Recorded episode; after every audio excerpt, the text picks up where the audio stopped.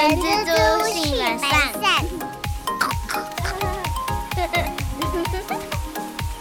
Hello，大家好，我是人蜘蛛的后，大家好，我是人蜘蛛的本善小姐。世足赛踢完了，怎么样后？你支持的队伍获胜了吗？嗯，我原本有压克罗埃西亚，嗯，然后总冠军，因为他赔率是一赔三十五，在三十二强的时候我就压了，哦，但很可惜，就是克罗埃西亚没有办法顺利的打进决赛啊。嗯，那后来简单分享了，后来就变成阿法对决嘛，阿根廷 VS 法国。那我还是比较喜欢法国多一点，可能是因为我法国朋友。对，那我就压了二比二，哎、平手，所以我还是有小赚一些，那赔率一赔十三，赞哦。赞的啦。但是我是压了二比一、二比二、三比一、四比一，分散风险嘛，分散风险都压一下。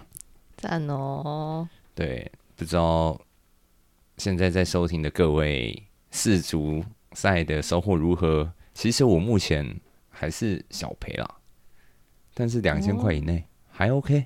小赌怡情，对，买个气氛的，这样看球赛比较有感觉。因为毕竟决赛这个真是看过的决赛是目前来讲是最好看的。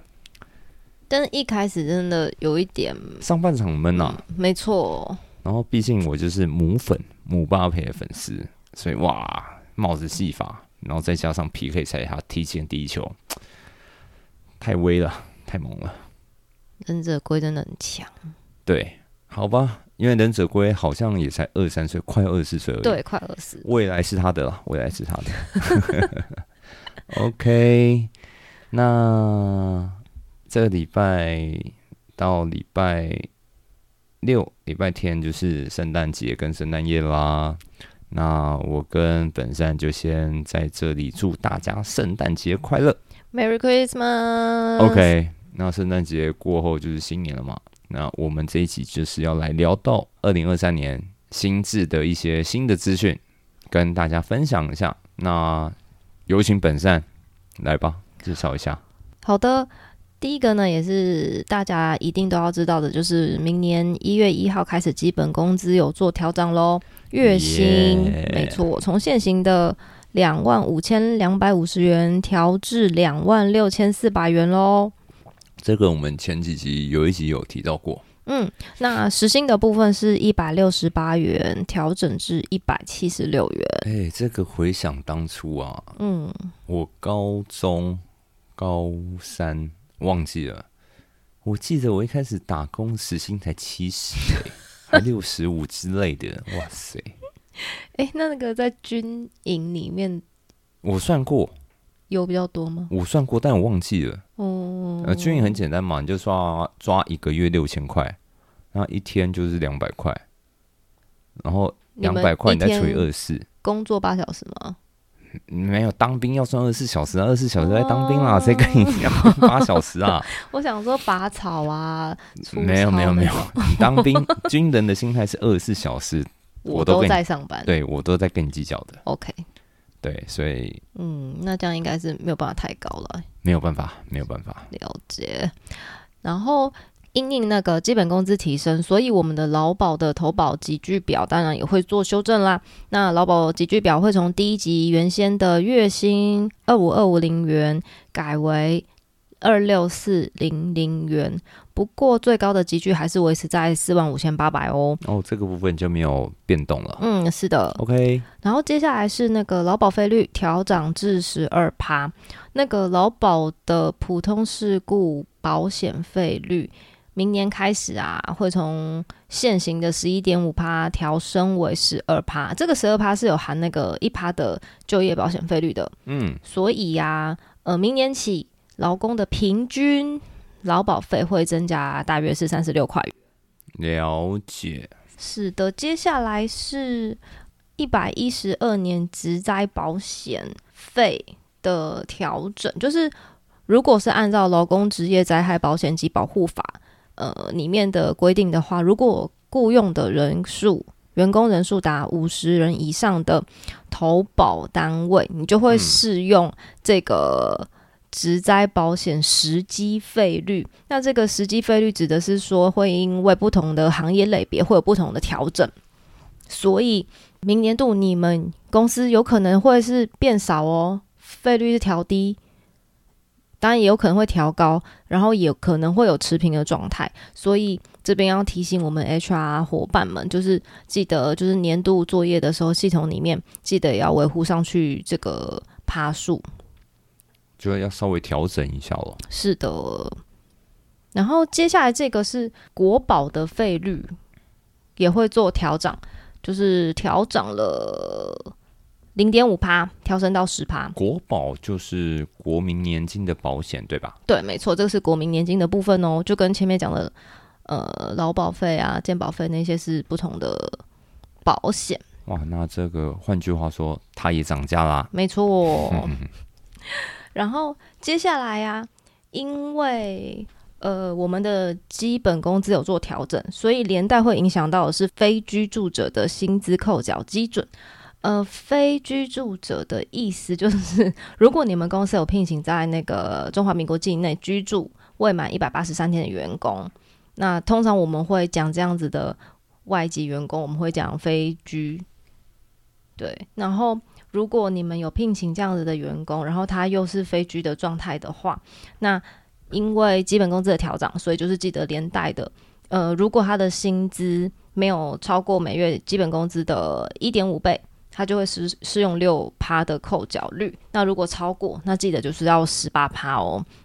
对，所以就是如果我们换算今年的那个基本工资是两万六千四的话，嗯，那这样乘一点五倍，就是如果他的薪资所得没有超过三万九千六百块，那他的扣缴费率就是六趴。超过的话，记得要用十八趴。这个是在呃计算薪资的时候需要特别注意的地方哦。这个感觉跟 HR 工作者比较有相关了。蛮有相关的，因为通常要应征或是应聘外籍员工的时候啊，这个税率我觉得对他们来说也蛮重要的。对，因为这个对我们平常的我们一般的台湾人比较没有感觉、啊。对对对，对本国人的话是不会有影响对，这个等于其实是在讲外劳啦，对吧？我们都会用外籍员工来讲的。是是是是没错没错。对，好的，那再接下来这个就是比较像是小提醒啦，因为呃每个公司如果人数超过三十人以上的话，一定都会有工作规则这个东西。然后、嗯呃，因为已经年底了嘛，如果大家工作规则有需要做更新的话，那就这边做一个小提醒啊，因为像是今年的薪资啊，像是陪产检假及陪产假十七天这个东西是新的嘛，就是如果要做呃修正的话，那就是这边做一个小提醒喽。然后接下来是民法十八岁成年上路这件事情呢，是说明年的一月一号起，年满十八岁的国民，你就是完全行为能力人了，所以你可以做很多有效的法律行为。那我们这边就是简单带几个，就是嗯，像是结婚好了，现在男生女生一律都是变落实，就是十八岁，你可以最低结婚年龄就是十八岁了。这个其实我一直以为本来就是十八岁。不是不是不是不是，而且以前女生年龄是比较低的，啊，对，真的、啊，嗯嗯。哇，这个长知识了我。然后下一个就是大家都一定要特别留意的地方，就是关于签订契约的部分。因为以前如果你可能还没有二十岁，那你可能要去银行开户啊，对或者是想要办手机啊，对，对这些事情都还是必须要经过呃父母的同意。对，讲最简单的就是你爸妈要对对对，比帮你。对，比较通俗的讲法就是你的父母要同意，不然的话，呃，那个契约是无效对没有效力的。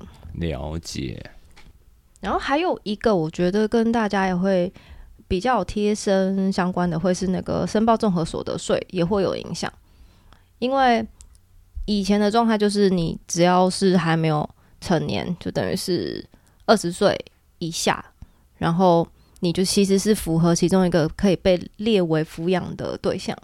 嗯，对，那现在因为年纪往下了嘛，所以十八岁你可能就是成年人，然后你又不符合可能在读书啊那样子的一些相关的规定，那你可能就不能被列报为抚养，因为抚养的话会扣减一些额度，让你的税额这个其实也蛮冷门的，其实一般人也很少会碰到这种事情。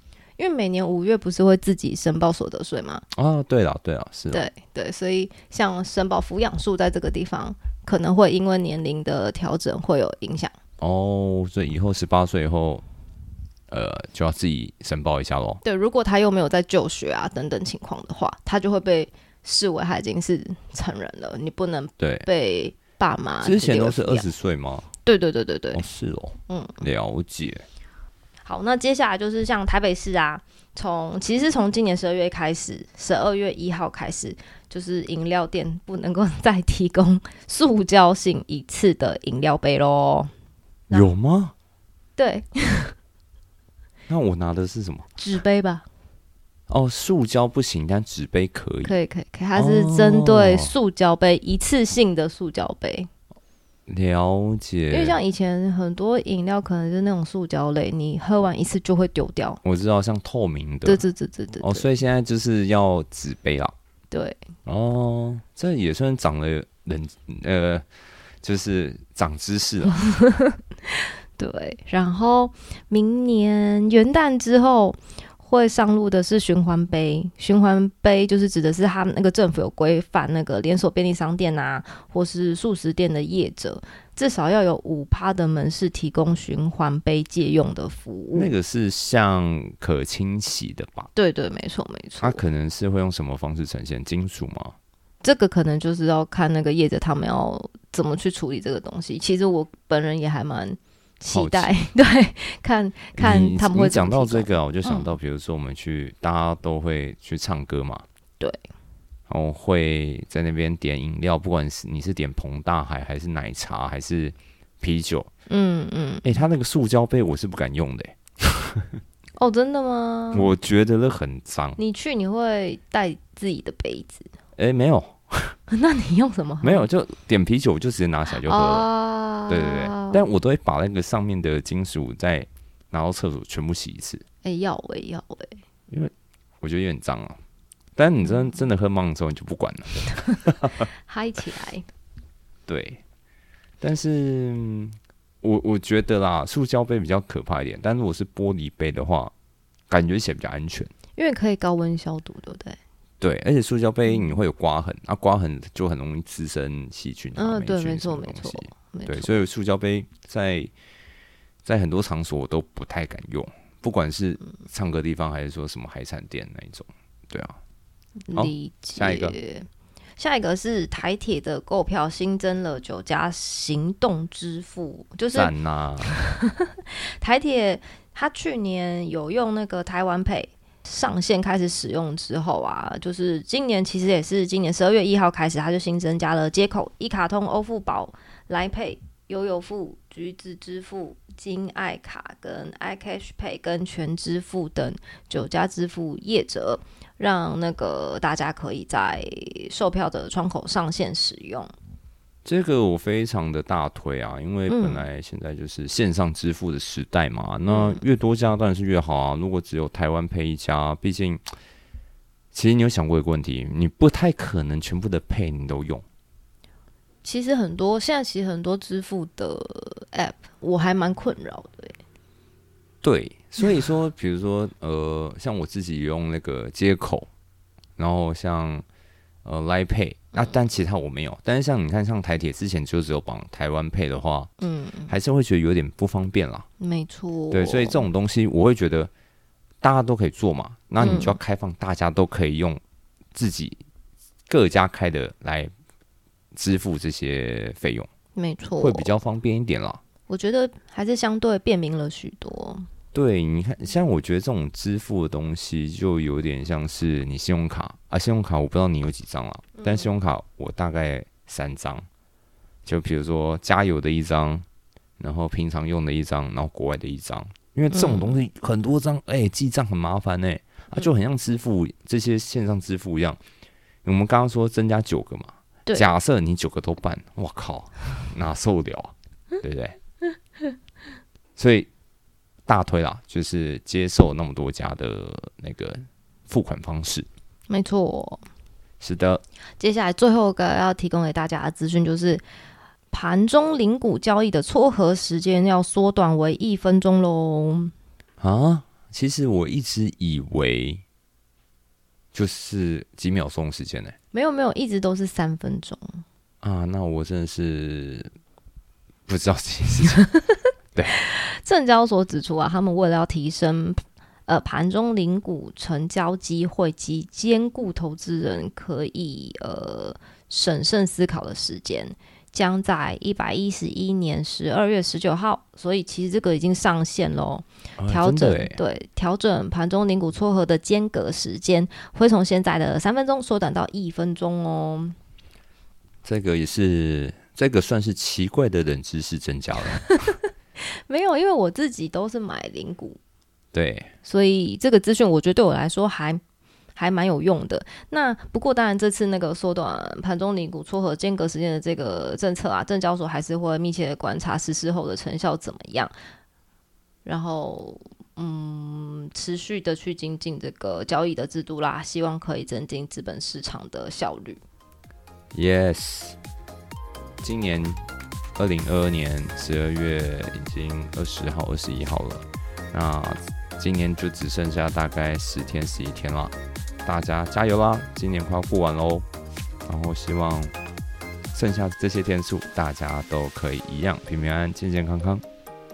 那我们这一集就先录到这里喽，我是后，我是本善小姐，我们下个礼拜见，拜拜，拜拜。